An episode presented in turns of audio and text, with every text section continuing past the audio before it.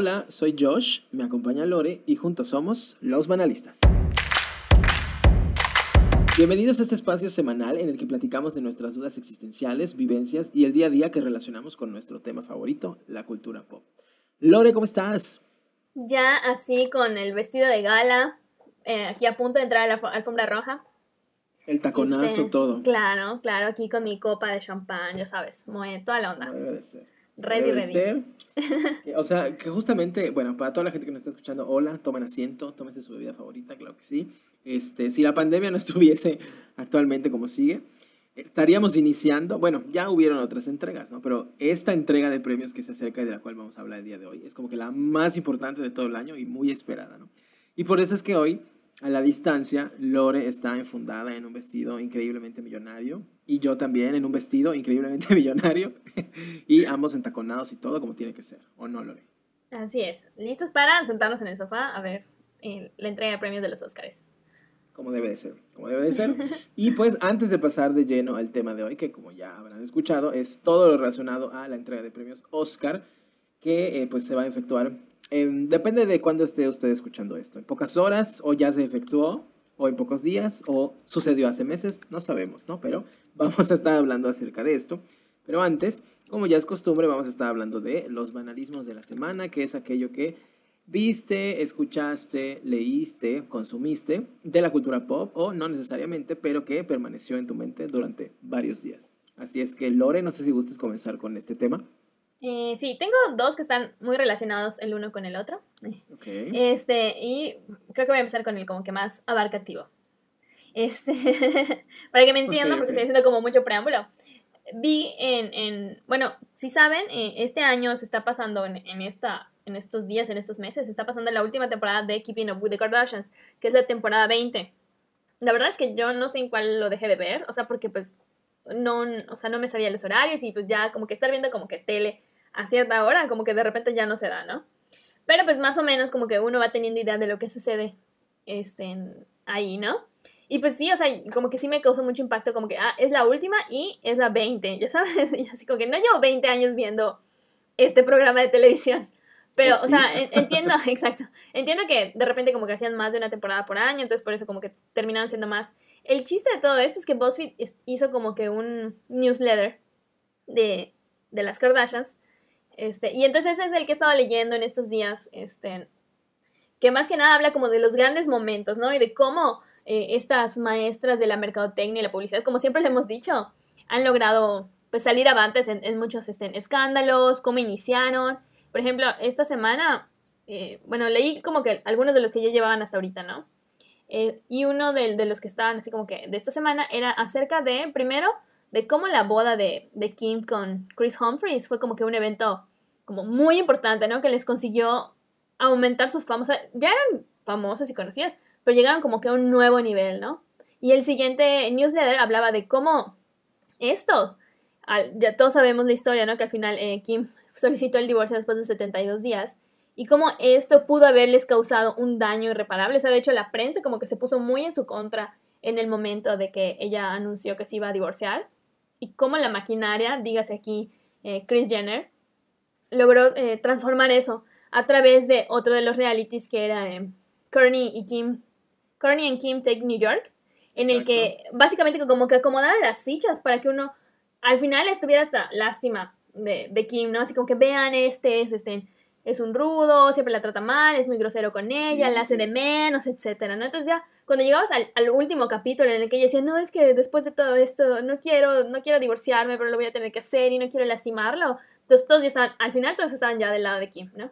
Claro, o sea, manipulando básicamente eh, pues la opinión pública un poco. Claro, o sea, porque al final creo que eh, este, este chico que, que fue esposo de Kim quiso en su momento como que decir, oigan, esto no es así, o sea, yo no soy ningún villano, ¿no? Que pues tampoco es una editadora, ¿verdad?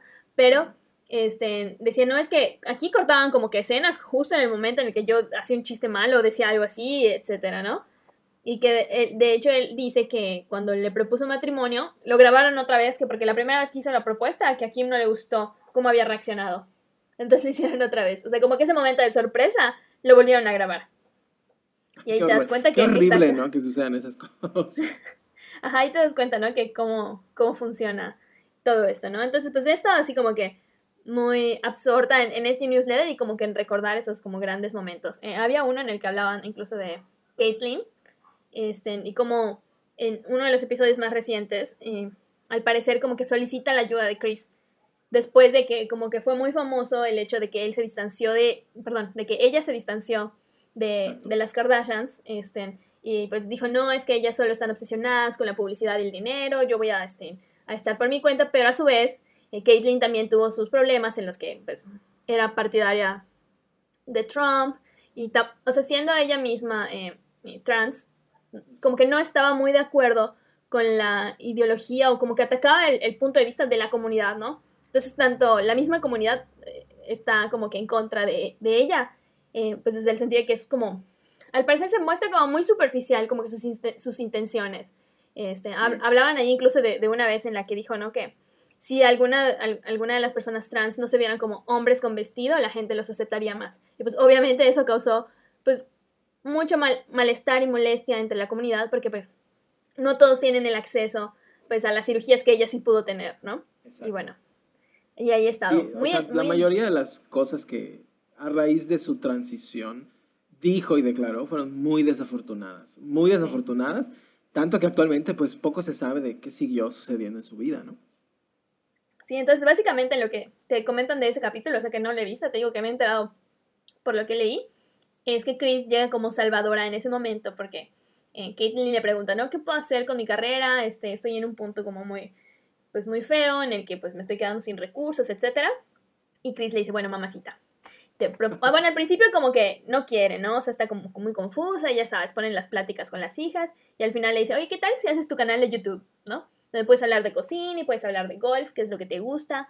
Y entonces como que el desenlace de ese capítulo es que sí, Caitlyn está haciendo un, programa de YouTube de cocina y que utiliza, oh. el, utiliza el recetario de Chris Jenner.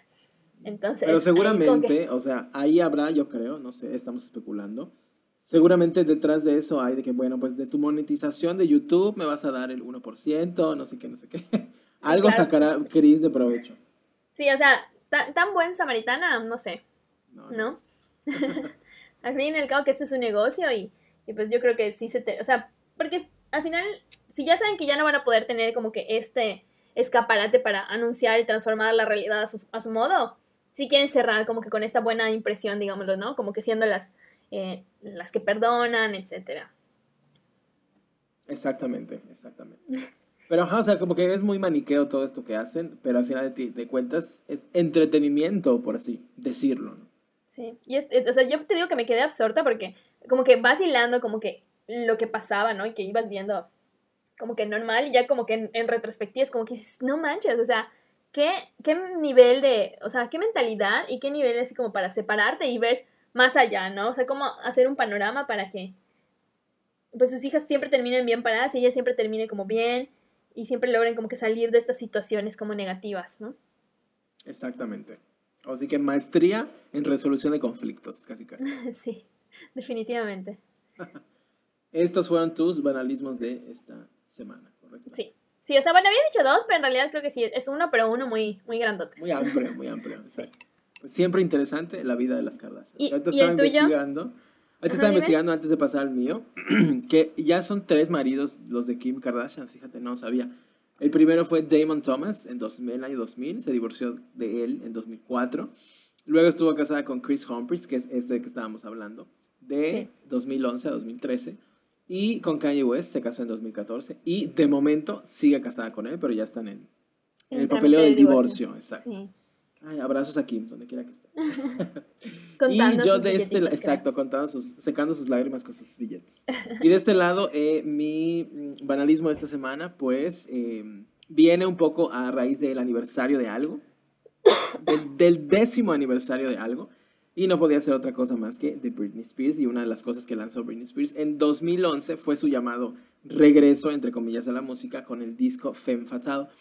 Cumple esta semana, este, bueno, no importa usted cuándo lo escuche, pero el disco Femme Fatale de Britney Spears fue lanzado el 25 de marzo de 2011. Entonces va a cumplir, o ya cumplió, depende de cuándo se escuche, 10 años este disco de haberse lanzado, ¿no? Y estaba eh, pues navegando por la red en estos días y me topé con un especial que hizo MTV en relación al lanzamiento de este video, ¿no? Y empecé a verlo, dura 20 minutos, está disponible en, YouTube por si lo quieren checar. Em, y pues sí se ve muchísima, ah, pues todo lo que, lo que ya sabemos que estaba sucediendo detrás de Britney, se hace cada vez más evidente cuando revisitamos documentales, entrevistas, etc. Donde pues en este especial se ve a Britney eh, poco cómoda, como que no quería estar dando la entrevista.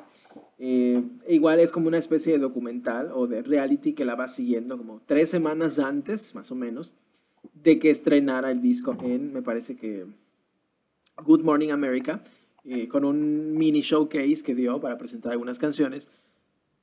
Y ves la preparación, los ensayos, este, y si notas la diferencia, ¿no? Cuando está Britney ensayando, pues muy feliz, pero cuando la tienen que entrevistar o sabe que está enfrente de las cámaras, pues cambia su semblante, ¿no? Este, se ve ya como que muy manipulado todo, de pues acción, ¿no? Y ves que tiene que sonreír y se ve que no está cómoda frente a las cámaras. Este, inclusive, y es una cosa que me partió el corazón ahora que lo volví a ver, está así de que a 10 segundos de, de subirse al escenario, este, ya vestida, maquillada y todo, y pues yo pensaría, ¿no? Es una cantante que ama cantar, ama estar en el escenario, hace años que no se paraba en un escenario, y es, debería estar emocionadísima, ¿no? Y ves cuando está caminando hacia el escenario y ya se está acomodando para que abran, digamos, ella sale detrás de unas pantallas, abran esas pantallas, pues se ve así súper triste y, o sea, está enojada, ya estaba maquillada, vestida y todo, pero como que no, no está disfrutando, ¿no? Y alguien como que le dice, buena suerte, ¿no? Voltea a ver y pues ajá, sonríe, pero está muy seria, como que ves que no está disfrutando. Y ya se abren las, las pantallas, sale Britney y pues ya cambia su semblante, ¿no? Pero en toda esa etapa se ve súper incómoda y se ve que lo que estaba haciendo estaba súper forzado. Y sí fue su regreso con este disco después de muchos años de no estar lanzando música. Fue un disco que pues tampoco tuvo grandes, grandes éxitos, salvo Till the World Ends, eh, que también muestran un poquito de, el making of de este video, que estuvo espantoso, si lo quieren ver, chequenlo, porque fue como que en un lugar subterráneo donde estaba apestoso y lleno de humedad y todos estaban sudando y todos apestaban, ¿no? Estuvo así, nefasto. Y Britney así, siempre sexy. Y, este, y recuerdo que se armó una polémica cuando salió ese video, porque decían que la que bailaba no era Britney, porque pues bailaba muy bien y pues habían visto a Britney en vivo la gente y pues estaba un poquito más llenita y no tenía tanta eh, pues facilidad para moverse. Y en el video, eh, Britney así de que dando las piruetas y bailando. Y decían que no era ella, ¿no? Que usó un doble de cuerpo. Y tuvo que lanzar Britney de coraje, yo creo, la versión del video donde solamente se ve ella bailando. O sea, no hay cortes en cuanto a las secuencias de danza para que la gente vea que sí era ella, ¿no? Este, y con tacón y todo bailaba mi Britney. este, que de hecho están las dos versiones este, en YouTube, como si quieres ver la versión como que del director y la versión que supongo que Britney dijo, me publican ese video donde estoy bailando porque la gente no lo cree. Y ya hablan un poco de todo esto, la entrevista es súper incómoda, como que Britney ni ganas tiene de contestar lo que le preguntan. Este, hay una parte horrible donde Britney trabajó con, con Will.i.am en algunas canciones de ese disco y pues va a visitar a Will.i.am al estudio y llega, Will, llega Britney, saluda a Will.i.am y Will.i.am le dice, ¿qué crees? Y ella así de, ¿qué? Eh, estoy trabajando en un carro. y Britney con cara de, dude, no quiero estar acá. Y me sales con esta estupidez de, ah, ok, un coche, ¿no? O sea, se ve así súper incómoda. Y ya escucha la canción de, que estaba produciendo Will.i.am. Ves en su cara que no le está gustando, pero pues hay cámaras y tiene que bailar y fingir que le gustó. No, todo mal, todo muy incómodo. Pero pues bueno, si quieren ver un capítulo, un capítulo más de la vida de Britney Spears, pueden ver este documental. No recuerdo el nombre, pero pues si buscan Femme Fatale MTV Special en YouTube, lo van a encontrar. Y en estos días me pasé investigando este, un poquito más acerca de todo lo que pasaba atrás, de todo lo que sucedió. Y durante la promoción de este disco, pues sí hubo muchas cosas que Britney hizo obligada, ¿no? Como un remix de la canción See the World Ends, que tenía las voces de Kesha y de Nicki Minaj, que por ahí se supo en, ya sabes, los chismes de TMZ, que Britney nunca estuvo de acuerdo con el lanzamiento de eso y se terminó lanzando pues porque la gente, o sea, la gente de su disquera quería darle empuje a la promoción y Britney nunca estuvo de acuerdo.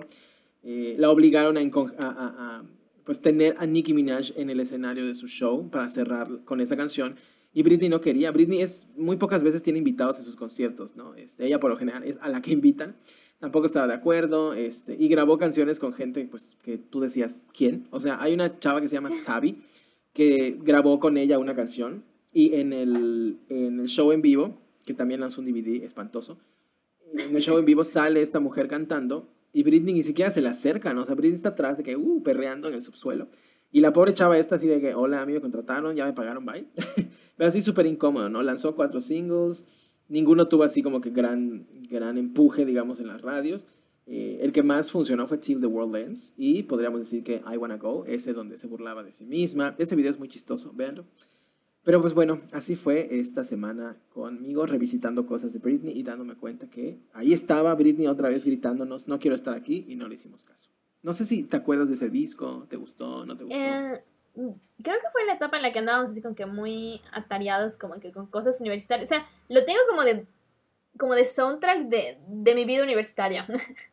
Entonces, como que sí, o sea, sí, sí recuerdo las canciones, pero en ese momento yo creo que ya no estaba como que siguiendo tan de cerca como que la carrera. Recuerdo, creo que tú fuiste el que me dijo de la versión que tenía con, con Kesha y Nicki Minaj, es de, de, de, sus canciones, ¿no? Que incluso creo que, no sé si fue en ese disco que Kesha incluso fue eh, quien escribió alguna de las canciones, algo así, entonces tenía como que sus versiones, o sea, incluso sin Britney, sino que solo de ella, ¿no? sí, están los demos en YouTube. Sí, sí, sí, hay muchos demos en YouTube de canciones que grabaron estas personas, canciones que ya le habían vendido a otras artistas, que a la mera hora dijeron, no, ¿saben qué? No la pueden publicar porque la acaba de comprar Britney y pagó el doble, así es que hay de ustedes que la publiquen, ¿no? Entonces, todo muy raro, como que era un disco que se lanzó porque tenían que sacar algo ya, ¿no? Este, ya tenían compromisos ahí creo que te das cuenta como que de la, de la ausencia de alma, si se le puede decir de alguna forma, ¿no? O sea, porque el trabajo está, está en la voz, pero como que, como que está vacío. Y, yo creo que al final de cuentas la gente sí se da cuenta de, eso, ¿no? Por supuesto. Es el trabajo que creo que a ella menos le gustó y yo menos disfruté. Hay canciones buenas, pero el, el DVD del show en vivo es, o sea, es un maniquí Britney, no está disfrutándolo y hace todo como que pues tengo que bailar, ya que se acabe esta chingadera, que apaguen las cámaras, ya me quiero ir. Hizo igual una versión de SM de Rihanna. Y te digo, en esa etapa, como que ah, empezamos a ver a Britney muchas veces en entregas de premios y en, en vivos, donde pues, a Britney hace muchos años que no la veíamos, ¿no? Y pues lo que se supo es que, pues por contrato y porque la disquera le estaba diciendo, Britney tienes que vender mucho y ya, fue que la obligaron a hacer eso, ¿no? Estuvo este, en entregas de premios con Nicki Minaj, estuvo en una entrega de premios con Rihanna, apareció como que a, dar premios en algunas entregas de premios donde se le veía incomodísima, ¿no? Este, hay la presentación con Rihanna pues es hasta agradable de ver porque sale de que unos segundos, ¿no? Pero la de Nicki Minaj es espantosa porque ves cómo Britney está molesta, parada, esperando que le pongan la luz. Y cuando le pongan la luz es de que, ay, chin, no me esperaba la luz en este momento. y sale caminando, este, eh, y las bailarinas así de, tranquila Britney, no corras, ¿no? Y así se super nota el playback. Y Nicki Minaj a un lado sin saber qué hacer porque se nota que Britney no está a gusto. Y termina, y ya sabes, como cuando te ríes y sabes que estás fingiendo, así la cara de Britney de, Dios mío, ya, llévame, ya sabes. Este, pobrecita de Britney, pero pues bueno, esta fue una etapa oscura de Britney en pues su carrera musical. De un disco que pasó sin pena ni gloria, salvo la canción de Till the World Ends, donde mucha gente dijo, bueno, pues aquí hay algo, hay algo padre, y no pasó a más. Y te digo, toda esa etapa fue de que Britney salía hasta en tiras de papas fritas, porque siento que fue mucha presión de su compañía o de su papá, o no sabemos. De tienes que vender y tienes que vender mucho, porque hizo juguetes de estos de Twister con la canción de Till the World End y salió en muchísimos productos y muchísimas entrevistas y muchísimas colaboraciones, pero en todas veías que no quería estar, ¿no? Pero pues bueno, donde quiera que estés Britney, espero que ya más libre que hace un mes.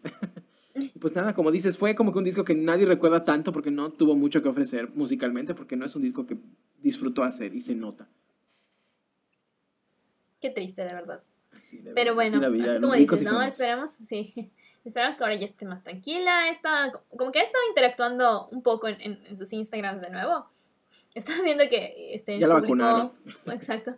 Que posteé un video diciendo como que, este, ay, sí, mucha gente me ha preguntado como que ciertas cosas, ¿no? Eh, me ha preguntado que si me mareo mucho cuando, si me mareo cuando doy vueltas en mis bailes, porque doy muchas vueltas, ¿no? y así como que, pues sí, sí me mareo, pero pues soy una bailarina, entonces intento ver un punto y así, no sé qué. Y luego también me preguntaron que si estoy bien y pues sí, sí estoy bien. entonces, ay, no sé, ese Instagram que es un misterio para todos, creo. Sí, o sea, que mucha gente dice, seguro delante de, de ella hay como que el séquito de cuidadito y haces que parezca que te estamos obligando, ya sabes. sí. Pero bueno, así mi Britney con sus cosas. Y este fue mi banalismo de la semana, como siempre Britney, llegando a este podcast arrasando. Pero bueno, ahora sí, ¿te parece si entramos de lleno al tema del día de hoy? Que pues es un tema que creo que nos apasiona mucho. Esperemos que no tardemos 15 días hablando sin parar. Pero, este, pues vamos comenzando. ¿Quieres presentar el tema de hoy? digo, ya lo dijimos, pero... Muy bien, pues como Josh les comentaba a todos, este, el día de hoy vamos a hablar de la entrega de los premios Óscares porque, bueno, si nos escuchan el día de la publicación o en los días subsecuentes, los Óscares se van a llevar a cabo el próximo 25, si no me equivoco. El 25 de abril, después de un retraso que podríamos decir que es de como entre dos o tres meses. Normalmente eh, los premios Oscar se dan en la última semana de febrero y son con los que concluye la, como la, temporada, digamos, la temporada, temporada invernal de, premios, ¿no? Exactamente, eh, Digamos que de alguna forma son los más grandes. no sé si hablar de prestigio, ¿no? Porque vamos a este, hablar un poquito ahorita también de, de lo que significan los premios Oscars como que en general, pero pues son creo que de los que tienen una mayor trayectoria. Los primeros eh, Aquí estoy viendo, gracias a Google, que se llevaron a cabo el 16 de mayo de 1929. Entonces, digamos como que desde que existe la gran maquinaria de Hollywood, pues han estado ahí, ¿no? Y pues más que nada son importantes en Estados Unidos, ¿no? Porque pues, eh, hay otras premiaciones, están los BAFTA en, en Reino Unido, eh, pues están como festivales y otros que se dedican que igual a la, al, al, reconocimiento, ¿no? Y a la exposición y premiación, como eh, Cannes, que es este, eh, y normalmente es en, el verano, ahorita dijeron que creo que sí los van a hacer, pero a lo mejor los van a hacer un poco después. Entonces, hay, sabemos que hay como que diferentes mecanismos como de, para visualizar y para, pues, premiar a las películas, ¿no? Y bueno, ya para arrancar en forma, eh, eh, Josh, ¿cuál es tu relación con, estos premios? Este, y, o sea, ¿qué opinas al respecto de, de esta entrega, no? Pues fíjate, es, es, curioso ahorita que mencionabas como este pequeño background, porque en que estaba investigando para, para este programa, pues sí habían como que muchas cosas que, que, que, me preguntaba y que nunca me había dado la tarea de saber por qué, ¿no? Por ejemplo, ¿tú sabías o sabes por qué se llaman Oscar? Ah, lo he escuchado alguna vez, pero estoy... Según la biblioteca de Google, el nombre, eh, pues no tiene un origen como definitivo, ¿no? La, la opinión o la versión más más acercada por la opinión pública, es que una bibliotecaria de la Academia de las Ciencias Cinematográficas en Estados Unidos, de nombre Margaret Herrick, eh, era bibliotecaria en ese momento y luego ya fue directora ejecutiva de la Academia de Ciencias Cinematográficas. Eh, bautizó, por así decirlo, a esta estatuilla como Oscar. ¿Por qué? Porque a esta mujer la estatuilla le recordaba a un tío suyo que se llama Oscar, ¿no? Entonces, desde ese momento, internamente se le empezó a llamar el Oscar, el Oscar, el Oscar, a esta estatuilla, ¿no? Se empezó a filtrar el nombre y así fue que llegó a, pues, nombrársele de manera oficial Oscar, ¿no? También existe una versión que, eh, pues, también es, es, famosa, que dice que la actriz Betty Davis, en su biografía, es una actriz, pues, legendaria y que, pues, dejó muchísimas joyas cinematográficas que si no las conocen sería bueno que, visiten pero eh, dejó en su biografía una anécdota en la que cuenta que eh, el día que, que, le entregan el premio, que como tal era premios que da la Real Academia de Ciencias Cinematográficas, no tenía como tal un nombre la estatuilla, ¿no? Y que ella dijo que este premio le recordaba a su, a su primer esposo, Oscar Nelson, ¿no? Entonces, cuando sube al estrado a agradecer por el premio que le dieron, dice, esta estatuilla, me, eh, como que estoy muy feliz porque me gané un Oscar, ¿no? Porque esta estatuilla se parece a mi primer esposo.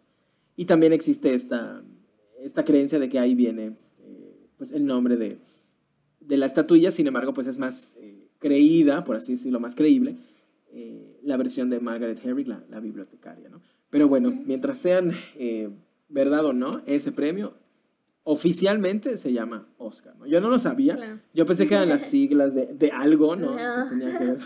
pero es así de un mote que se ganó con los años y pues es, pues ahí se quedó, ¿no? Tampoco sabía, que, ah, ajá, dime, dime. Creo que, creo que es lo que me, ibas a decir ahorita, ya te la robé. Este, en que está moldeada a partir de un mexicano, ¿no? Exacto, exacto. Se supone que eh, la estatuilla Oscar está, digamos, pues, a imagen y semejanza de un, pues era actor, pues más modelo que actor, que se supone que pues se tomó su, su figura o su cuerpo para, eh, pues para sacar el, el, molde, ¿no? Que pues así que tú digas, o sea, la figura Oscar, como que un tipo de cuerpo de alguna etnia o así, pues no, no tiene, ¿no? Pero, pero se supone que está basada en un, en un actor mexicano, ¿no? Este, se supone que el nombre, el Indio, Fernández. exacto. Estaba buscando el nombre porque pues no creo que se llame el Indio Fernández, ¿no? Es Emilio, Emilio el Emilio, exacto, Emilio el Indio Fernández. Este, que ves fotos y pues es un hombre pues fornido, de pectorales amplios, que la estatuilla de, de, del Oscar pues está pues como que con los brazos a la altura del pecho, etcétera, pero pues, o sea, no se parece, me explico, o sea, la cara no es igual, pero pues al menos quizá la, la, figura, pues podemos creer como mexicanos que así fue, ¿no? Exacto. Este, y hay muchísimos datos curiosos, ¿no? Como que la estatuilla como tal en el mercado no tiene un valor mayor a un dólar. Es decir, si tú te ganas un Oscar Lore en el futuro y lo quieres empeñar en el Monte de Piedad, no te pueden dar más de un dólar por esa estatuilla por cuestiones legales, ¿no? Aunque la estatuilla vale muchísimo más, por cuestiones legales no la puedes vender, ¿no? Entonces es como una manera de decirle a las personas que se ganan un Oscar que el valor de la estatuilla es... Exacto, es más eh, sentimental y, honorífico que monetario, ¿no? Este, porque al final de cuentas, eh, o sea, podemos decir que son unos premios muy codiciados, pero pues debido a la gran cantidad de categorías y que hay Oscars técnicos y así, o sea, en realidad hay muchos Oscars, entonces no podríamos decir como que son un bien como muy preciado, selecto o, o finito, ¿no? Porque pues al final de cuentas cada año hay más Oscars, ¿no? Y eso pues en teoría reduce pues el valor de una estatuilla. Exactamente. Y este año se celebra la entrega, bueno, la nonagésima tercera entrega, es decir, la entrega número 93 de esta, pues de esta, ¿qué te digo yo? Pues sí, entrega de premios. Em, y pues digo, hay muchísimos datos curiosos, ¿no? Que podríamos empezar a, a, hablar al respecto. Pero, ¿qué opino? Que es una de las cosas que me preguntabas, ¿qué opino acerca de esto? Me parece que, que pues tiene un, cada vez y cada año se habla más de, de, pues, del valor y de lo que pasa detrás de los premios Oscar, ¿no? O sea, sabemos que muchas veces por el tema de, de quedar bien o por el tema de, de que la gente pues no desconfíe de la, pues, del consejo que da estos premios, tienden a darle gusto a la gente dependiendo del contexto, ¿no? Se ha hablado de, eh, de pues algunas cuestiones que tienen que ver con racismo, se ha hablado de cuestiones que tienen que ver con gente afroamericana a la cual nominan nada más porque sí, o a gente latina que las meten a la entrega de premios nada más porque tienen algo que acallar con el tema de Trump, etcétera, etcétera. Es muy cierto que estar nominado a un Oscar, pues sí, de alguna manera hace que la gente te voltee a ver, y al menos en la, el camino hacia el Oscar, pues sí, es de que te invitan a todos lados y de que todo el mundo te saluda y de que todo el mundo quiere estar junto a ti, pero también pasa, y hay historias muy tristes al respecto, que una persona que la nominan al Oscar, pues nunca más vuelve a actuar o nunca más vuelve a, a ser tomada en cuenta, ¿no? Y también hay casos en que se dan Oscars y tú ves la actuación y es como que, ¿cómo es posible que esto suceda, no? Eh, fue el caso igual, uno de los más famosos, el de Sandra Bullock, donde un día antes, o bueno, una noche antes de la entrega de los Oscar, se entregan los Razzies, ¿no? Que es el premio, a modo de, de, pues de broma, el premio que le da, pues, un grupo que se organizó de gente a lo peor cinematográficamente hablando del año, ¿no? Y una noche antes de los Oscars se entregan estos premios a lo peor del año y una noche antes ganó Sandra Bullock la peor actriz como, eh, bueno, en su papel de, no recuerdo cómo se llamó la película, pero actuaba con, con Bradley Cooper. Steve, si no me equivoco, creo que sí, creo que sí. Algo de Steve. Donde anda siempre, exacto, donde anda siempre con sus botitas rojas y se la pasa persiguiendo al personaje de Bradley, Cooper en toda la película. Es malísima, pero así con ganas. Yo la fui a ver al cine y me arrepentí toda mi vida. Y gana el peor, eh, eh, eh, pues el reconocimiento de la peor actriz por esa película. Menos de 24 horas después estaba subida en el estrado de los Oscar recibiendo el premio a Mejor Actriz del Año por su papel en otra película que trata de una mujer que adopta a un niño afroamericano y que pues lo ayuda a salir adelante en su vida. ¿no? La película tampoco es buena, y no es un reto actoral para ella, al menos a mi parecer, pero le dan el premio y es como, no sé, mucha gente habla de pues ya se lo debía, ya le tocaba, su trayectoria, etcétera, etcétera, ¿no? Entonces, mi opinión acerca de los Oscars es que es un evento muy opulento para, este, pues entre la misma gente del medio, eh, pues un poco lavar sus culpas de muchas cosas. Y por otro lado también volteamos a ver películas que de otra forma no voltearíamos a ver, ¿no? O sea, tiene su lado claro y su lado oscuro, ¿no? Me gusta, sí, cada vez y cada año han ido, me parece, de mal en peor en cuanto al ritmo y a que cada vez mucha gente dice que son aburridas. Me gusta verlas más que nada para saber qué está pasando alrededor del mundo cinematográfico, pero al mismo tiempo pues están todas estas manchas de lo que se ha hablado, ¿no? De que el Oscar es racista, de que el Oscar es convenenciero, etcétera, etcétera, ¿no? Mucho se habló del caso de, de Yalitza Aparicio que fue nominada y fue más, o mucha gente dijo que ese, esa entrega de premios Oscar fue muy latina, entre comillas, porque no sé si recuerdan que Eiza González estuvo invitada, incluso este, tuvo una participación en la ceremonia. Eh, Yalitza Aparicio estaba nominada a Mejor Actriz y este, Roma estaba nominada a Mejor Película, este, todos ellos mexicanos. Em, y pues, Hasta Marina, ¿no? Estaba, exacto, Marina de, Tavira estaba exactamente como actriz de reparto. Este, el director igual estaba nominado eh, como Mejor Director y eran muchos nombres mexicanos y al mismo tiempo estábamos saliendo del conflicto y del tema de Trump, racismo, latinos, y era como que, ok, otra vez parece ser que los Óscares están tratando de, pues aquí no pasa nada, ¿no? Aquí están los nominados, son mexicanos, los estamos tratando bien y no pasa nada, ¿no? Y ha pasado antes con, con actores afroamericanos, de, con el tema de racismo, con todo el tema de, pues, los abusos que han cometido la policía con personas de color, etcétera, etcétera, ¿no? Entonces, yo creo que tiene sus dos caras de la moneda, sí ayuda mucho a algunas personas de la industria a ser reconocidas, ya que la gente los voltea a ver, pero por otro lado también está todas estas polémicas que se han pues, hablado de, del tema, ¿no? No sé qué opinas al respecto.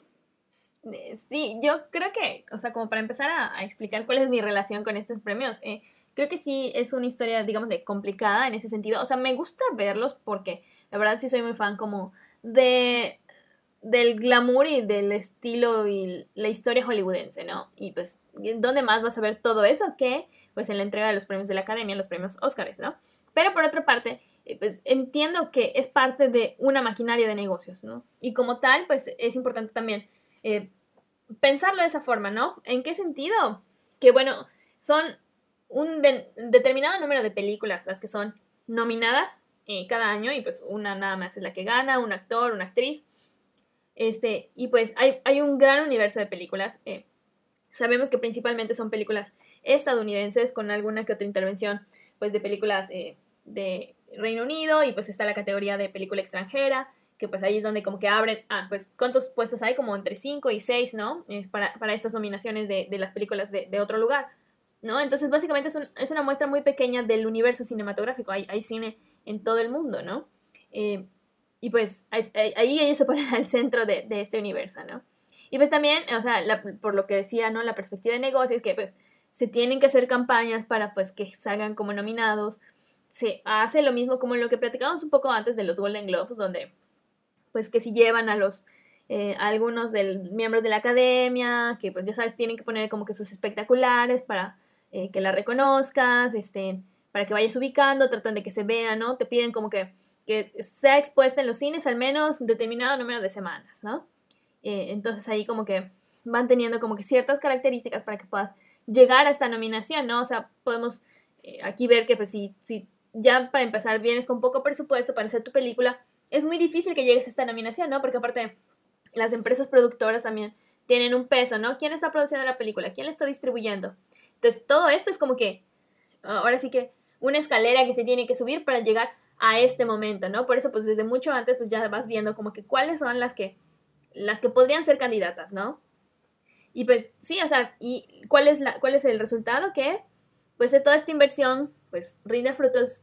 Si estás nominado, pues la gente va a ir a ver tu película. Eh, probablemente, pues ciertos actores, como decías, van a adquirir renombre. Si juegan bien en las cartas, ¿no? Y en medio de toda esta mezcolanza fue que, por ejemplo, personajes como Harvey Weinstein se aprovecharon de, de esto para decir, o sea, eh, utilizar a las actrices, ¿no? En, en este caso, lo, lo, que supimos que pues las invitaba a su hotel, como que les hacía como que ya sabes, como que ah, hoy por mí, mañana por ti, ¿no? Y él tenía como que ahí las llaves para ver quién era nominado y quién no. Y, este, y pues como él, me imagino que hay muchos otros que pues no siempre son como conocidos, ¿no? Digamos que ahí como que hubo un, eh, ¿cómo se dice? Eh, ahora sí como que él fue el estandarte de esto y, y, ya, ¿no? O sea, no vimos más a fondo, porque probablemente haya como que más personajes que, que tengan que ver en todo esto, ¿no?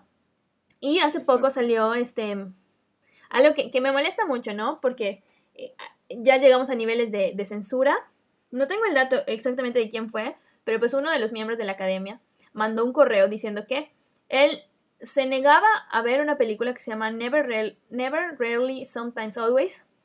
Eh, incluso verla, ¿no? Para ni siquiera considerarla entre los nominados. Porque eh, habla de la temática del aborto. Y él, pues, se considera, o sea, decía, ¿no? En su correo, entre otras palabras, estoy parafraseando, ¿no? Que él es una persona conservadora, que tiene hijos y nietos, y que no está a favor de ese tipo de contenidos, y por lo tanto, pues, no, él decía que no le iba a tomar en consideración, ¿no? Y en ese sentido, la, película ni siquiera se encuentra entre las nominadas, ¿no? Eh, en ese sentido estamos ya llegando al tema de censura, o sea, cuando alguien dice que ni siquiera se va a tomar la molestia de verla para aprender o conocer cuál es la lección o, o si está a favor o en contra de lo que dice, eh, entonces ahí estamos viendo, ¿no? Que en realidad, ¿qué es lo que? ¿Qué es lo que llega incluso a las nominaciones? Son como que estas preaprobadas que ya tienen ciertos requisitos, tienen cierto presupuesto, tienen ciertas estrellas, ¿no? Y entonces, pues, por eso decía, ¿no? Que, que, la historia es complicada. O sea, me gusta en cierta forma, por lo que les comentaba antes. También como que verlos, como vamos a llegar al final, por esta parte, digamos, de competitiva o ya sabes, o como, no sé, creo que a todos nos gusta como que este, jugar este juego de repente de, de adivinanza, ¿no? de ver a si latinamos. exactamente. y cada año hay como que alguien, ya sabes, como que es el que, como que está peleando, como que dices, ah, este, como que ya ganó este, pero no ganó este. Se vuelve como que un juego ahí como digamos, de como las carreras o algo así, en el que vas como que siguiendo la trayectoria y los premios hasta en los Oscars, ¿no? Entonces, eso es lo que yo pienso de, ellos. Sí, es muy, es muy compleja la relación que cada uno de nosotros ha desarrollado con la entrega de premios. Eh, yo recuerdo cuando estaba más chavito me encantaba verla, ¿no? Y conforme vas creciendo te has dado cuenta que, mm, pues, no le dan el premio al mejor. Quizá le dan el premio al que convenía, al que lo pagó, al que sí dio cierto favor, etcétera, etcétera. Y pues tampoco está está tan padre. Y, y, otra cosa ahí también eh, es que, por ejemplo, siempre tienen que ser películas serias, ¿no? Y es lo que mucha gente ha juzgado, que es muy raro que, que nominen comedias. Y incluso este, el año pasado creo que empezó a haber polémica porque eh, pues tampoco nominan películas de ciencia ficción. Bueno, no siempre, ¿no? Algunas sí. El Señor de los Anillos, por ejemplo, fue muy, muy premiada en, la primera pero que estaban diciendo que iban a hacer una nueva categoría que iba a ser como que película con efectos especiales, algo por el estilo, ¿no? Entonces, pues muchos están a favor y otros en contra, porque, pues, ¿por qué que hacer esa distinción? Si cine, cine, etcétera, ¿no? Pero sí, o sea, por ejemplo, a mí como que sí me causa como que a veces un poco de molestia que, que siempre sean como que muy, muy serias las películas que están nominadas. Sí, sí, sí, o sea, mientras más en blanco y negro sean, mientras más, este, tercermundista sea la locación, muchas veces bromea la gente de seguro te nominan al Oscar porque eso buscan, ¿no?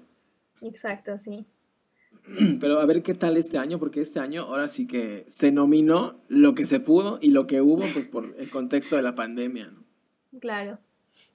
Que, que era lo que te decía, que se siguió pidiendo como que este tiempo de exhibición en los cines, pero pues eran en cines vacíos porque la gente no estaba yendo al cine y la mayoría de las películas la gente las terminó viendo, como nosotros, eh, pues en las diferentes plataformas, ¿no? O sea, donde uno podía como que alcanzar. A ver, este, ¿te parece que te vaya comentando ahorita eh, de las que están nominadas como mejor película. Este, no sé si ya has visto alguna de, estas. Sí, si quieres, ahora sí vamos a pasar a la lista de las nominaciones más importantes, ¿no? Porque igual y este mejor jalacables quizá no sea tan relevante, pero vamos viendo, ¿no? De mejor película hay varias nominadas, a pesar, como dices, ¿no? que el, uno de los requisitos es que tengan cierta cantidad de semanas eh, siendo exhibidas en cines. ¿no? Yo creo que pues aquí ya se está rompiendo un poco con esa tradición, porque muchas eh, pues vienen directamente de plataformas, ¿no? O sea, me acuerdo que cuando se empezó a nominar cosas de Netflix hubo así escándalo porque fue así de que cómo una película para plataformas puede estar nominada a un Oscar, ¿no? Y este año Netflix tiene muchísimas cosas nominadas, ¿no? Claro, que no sé si fue hace un año o hace dos años, ¿no? Cuando estuvo precisamente Roma, que pues fue una película financiada por Netflix, este, que, que sí, o sea, que sí pedían eh, ahí, como que sí se pusieron muy estrictos, ¿no? Los de los, de los Oscars, así que tiene que estar exhibida. Y los de Netflix dijeron, bueno, pues la vamos a poner las dos semanas que nos estás pidiendo, nada más para que ya. En cines de arte y así, exacto. Exactamente. Bueno, las nominadas son The Father, el padre, Judas y el Mesías Negro, Mank, Minari, Nomadland, A Promising Young Woman, Sound of Metal y El Juicio de los, Chica de los Siete de Chicago. Aquí lo dije en español y en inglés. Exactamente. ¿De estas has visto alguna? ¿Te gustó alguna? Sí, vi, ya vi tres, tres de cinco.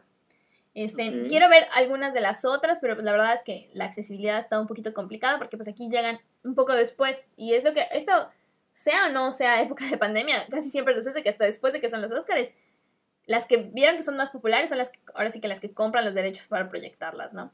Este, em, ya vi la del juicio de los siete de Chicago, Sound of Metal, que la, la estuvimos platicando por acá, y también ya vi Mank. Este, pues de estas, la verdad, de las que yo he visto, mi favorita ha sido Sound of Metal, eh, pero también te puedo decir que de Mank, eh, o sea, visualmente está muy padre, tiene un juego con, con, la película es en blanco y negro, como dices hace un rato, pero la verdad es que se ve como un blanco y negro de las películas de los años eh, 30 o 40, ¿no? Este, está muy, muy padre. Y de la del juicio de los siete de Chicago, te puedo decir que eh, ahí lo más valioso, yo creo, es la parte del guion, porque a través de las palabras y a través de cómo se va construyendo la historia, es como que te genera la tensión, ¿no? Porque en realidad no pasa tanto, pero sí vas sintiendo como que este, este momento, ¿no? Como que va llegando, como que algo va a pasar, algo va a pasar. Y esto es este, pues cuestión del dinamismo del guion, ¿no? Em, no sé si tú ya viste alguna de estas. Sí, de estas eh, como nominadas a, a, Mejor Película, he visto, ahora sí que los dejo mal amigos, he visto dos. Este, de las nominadas como Mejor Película, he visto Sound of Metal o El Sonido del Metal y eh, El Juicio de los Siete de Chicago. ¿no? Concluyo, eh, al igual que tú, creo que Sound of Metal es mi favorita. sé que también, o sea, por conocidos que tengo me han dicho que Nomadland es, es su favorita y va a ganar y tiene que ganar. Y también conozco gente que dice que Mank tiene que ganar. Este, yo todavía no las he visto, las quiero ver en estas últimas horas antes de la, de la entrega, este, pero me gustó mucho Sound of Metal. El juicio de los siete, creo que el guion este, es lo que sostiene toda la película, ¿no? Los textos, la manera en que se desenvuelve todo. Eh, no les quiero soltar mucho, pero hay un, como que un, sucede la historia, pero al mismo tiempo y paralelamente se está desarrollando un hilo histórico eh, de un personaje, concretamente un personaje, que conforme se va avanzando la historia, como que se va desenvolviendo, y termina muy mal en el sentido de que te indigna y te da coraje y quieres entrar a la película a que no suceda lo que estás viendo, ¿no? Este, no, quiero, no quiero soltar mucho spoiler, pero en ese sentido, y si te das cuenta, todos, la mayoría, el 90, 80% de la película son diálogos de un juicio, por eso se llama el juicio de los siete, ¿no? Pero es muy bueno, ¿no? Y la manera en cómo se lleva. Y, no tienes que saber de leyes ni de nada como para seguirle el hilo. Y a través de, de, estos textos como que te estás dando cuenta que el reflejo de la sociedad de ese momento, la manera en que el juez dice las cosas, las cosas que dice el juez y todo lo que sucede alrededor, lo que pasa con, con eh, pues este grupo de personas que funcionan como, como el jurado, ¿no? que son ciudadanos americanos que van a ser parte de, del jurado para aconsejar al final la decisión. ¿no?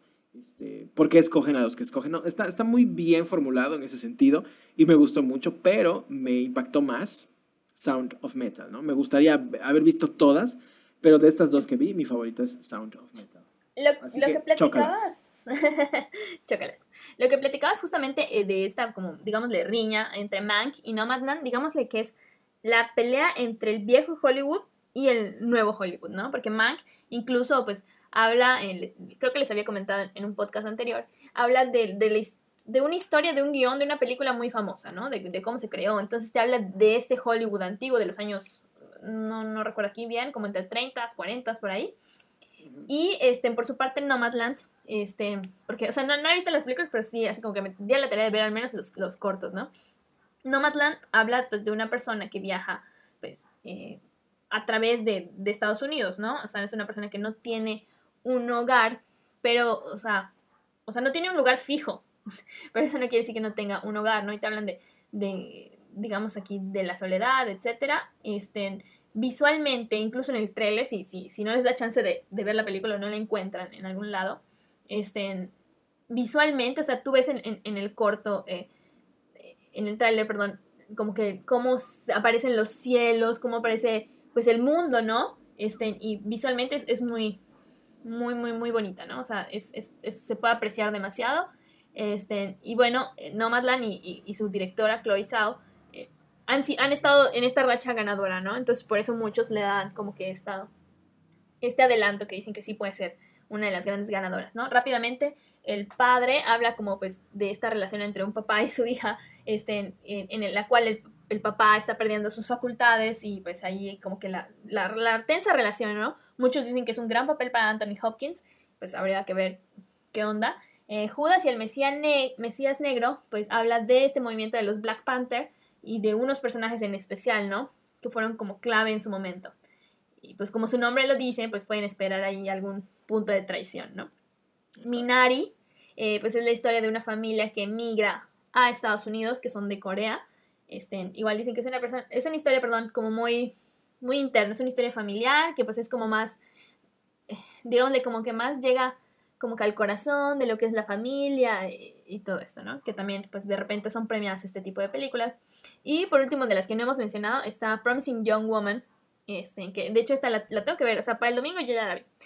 Este, que habla, este, sí, sí, sí, que habla justamente de, de lo que pasa con una chica que pues tenía todo el potencial de hacer cosas grandes con su vida, pero pues a través de una situación pues se ve forzada a abandonar la escuela, ¿no? Y al mismo tiempo pues existe ahí un acto como digamos de, de venganza, ¿no?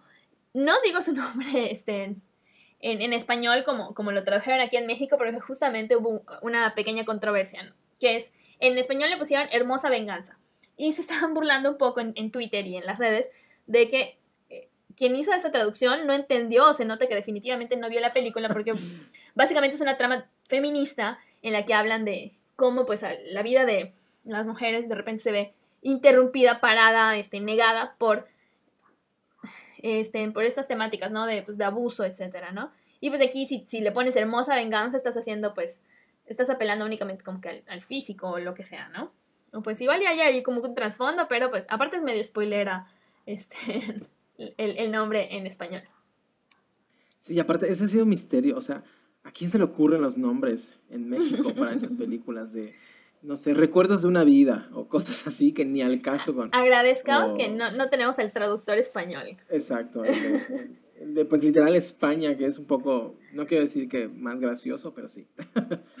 Por otro lado, y pasando a la siguiente eh, pues, categoría de las más importantes, eh, que son, la última que se entrega en la noche es mejor película y las que le anteceden son mejor actor y mejor actriz, ¿no? Vamos a comenzar, si te parece, con mejor actriz protagonista que en esta ocasión hay cinco nominadas. Viola Davis por Ma Rainey's Black Bottom o en México le pusieron La Madre del Blues. Andra Day por Los Estados Unidos contra Billie Holiday. Vanessa Kirby por Fragmentos de una Mujer o Pieces of a Woman. Frances McDormand por Nomadland y Carrie Mulligan por Una joven prometedora, otra vez, ¿no? De todas, tristemente, no he visto ninguna comencé a ver eh, Ma Rainey's Black Bottom no sé, es una película que todavía no termino de conectar con ella. He empezado a ver los primeros minutos, es de Netflix, quiero seguirla viendo, pero hasta este momento, eh, de todas estas personas, sin haber visto estas actuaciones, Frances McDormand creo que es la, perdón, Frances McDormand creo que es la más, la, favorita, ¿no? De, de, llevarse el premio, pero el peso de Viola Davis está ahí como que, mm, ¿a quién se lo van a dar, no? No sé qué opinas tú y cuáles ya viste.